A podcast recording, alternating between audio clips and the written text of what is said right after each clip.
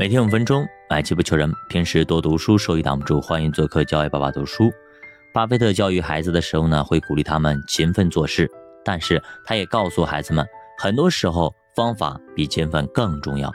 当孩子们在不断努力、不断失败之后，他会让他们停下来思考，寻找一个更好的解决办法。他甚至觉得这比拥有勤奋的态度更有用。现代社会是一个讲求效能的时代。在我们的工作中，要提高工作效率、解决问题的能力，就必须找出最简单、省力的方法。事实证明，很多成功者都具有提高效能的科学工作方法，这才是他们出类拔萃、真正成功的秘诀。要想提高工作效率，可以参考以下方法：首先，第一个，清晰的计划和清晰的条理，制定一个明确的工作进度表。才能高效的办事，在短期内出色完成工作。你用于计划的时间越长，你完成工作所需的时间就越短。这两个时间存在极大的相关性和互补性，就看你怎么做。你是愿意多花一些时间在计划的细节上，还是愿意多花一些时间去修正因为自己盲目工作而导致的错误？根据自己制定的计划和安排。依照先后顺序来学习和工作，不要让其他的事情或者自己其他方面的兴趣使自己偏离当前的目标。第二点，培养重点的思维，一次做好一件事。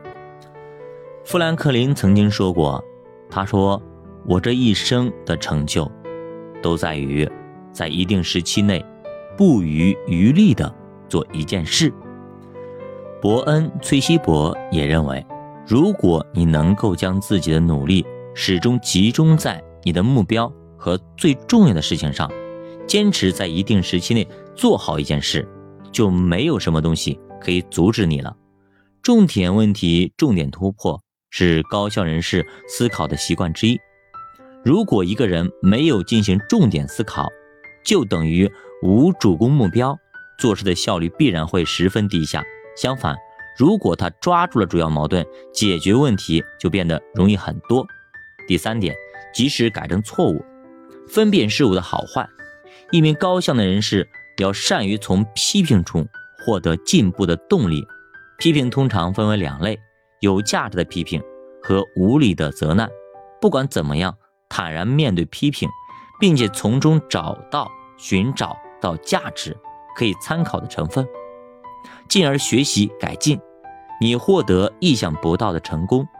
善于分辨事物的好坏，哪些是有利于工作的，哪些是不利于工作的，并很快摆脱不利因素的影响，朝着正确的目标前进。第四，时间管理和要事第一。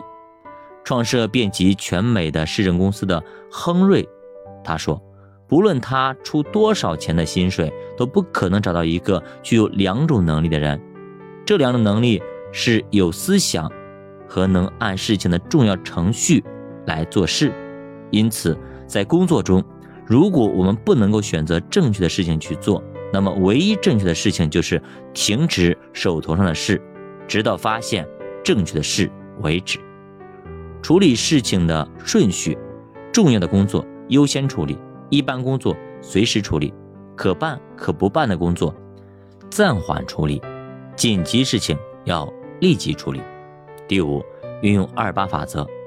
研究二八法则的专家他说，凡是洞悉了二八法则的人都会从中受益，有的甚至会因此改变命运。